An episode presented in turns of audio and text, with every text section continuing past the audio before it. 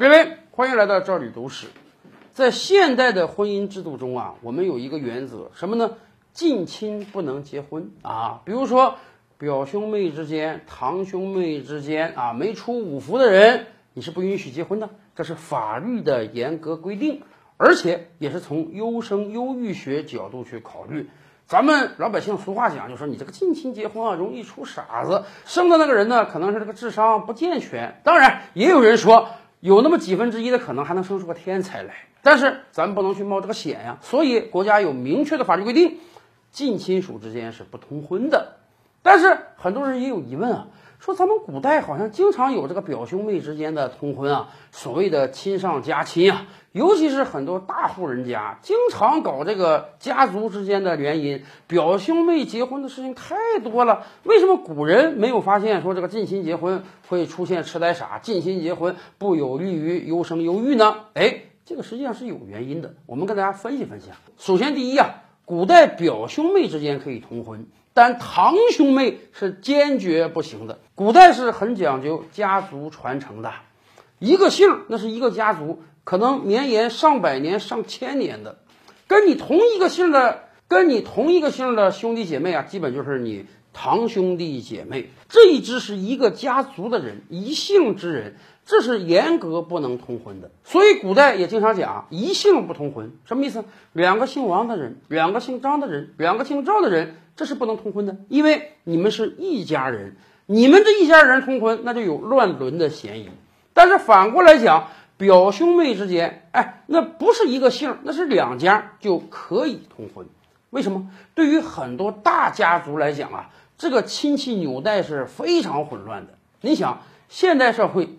一夫一妻制，过去几十年咱们还是独生子女制，所以我们都是非常非常小的家庭结构。说实话，对于很多人来讲，表兄弟姐妹之间那简直就跟亲兄弟姐妹一样，因为很多人根本就没有亲兄弟姐妹。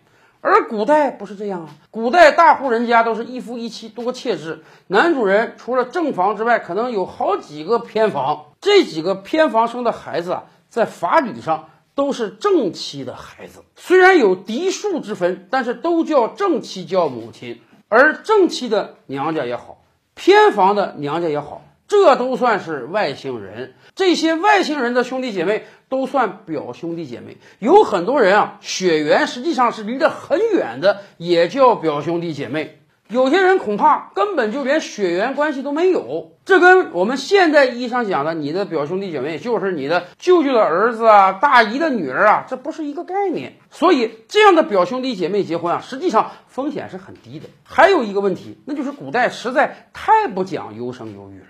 对于古人来讲啊，婴儿的夭折率是非常非常高的，甚至皇室也好，有很多家族也好啊。小孩在未满一岁两岁之前是不入家谱的，为什么？这一两岁之前能不能活下来不一定。那真是进入到现代社会之后啊，婴儿的成活率才非常非常高。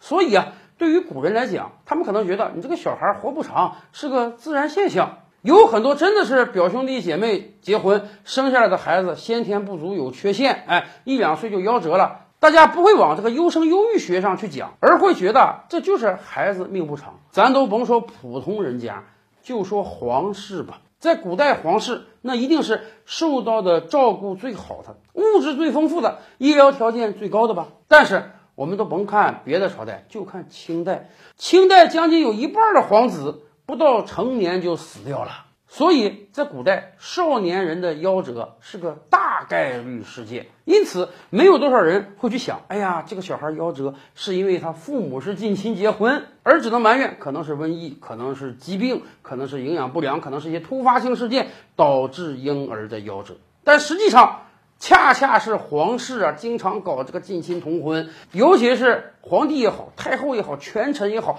为了把握住权力，就要采用联姻这个方式，所以恰恰是皇室的近亲属结婚更多，因此皇室婴儿的夭折率也更高。不光咱们国家，西欧那几个国家，法国也好，德国也好，英国也好，也是常年的大家族通婚啊。结果西欧的几大皇室都有了这个皇室才独有的传染病呢。从这个意义上讲，近亲属不结婚，那绝对是符合优生优育概念的。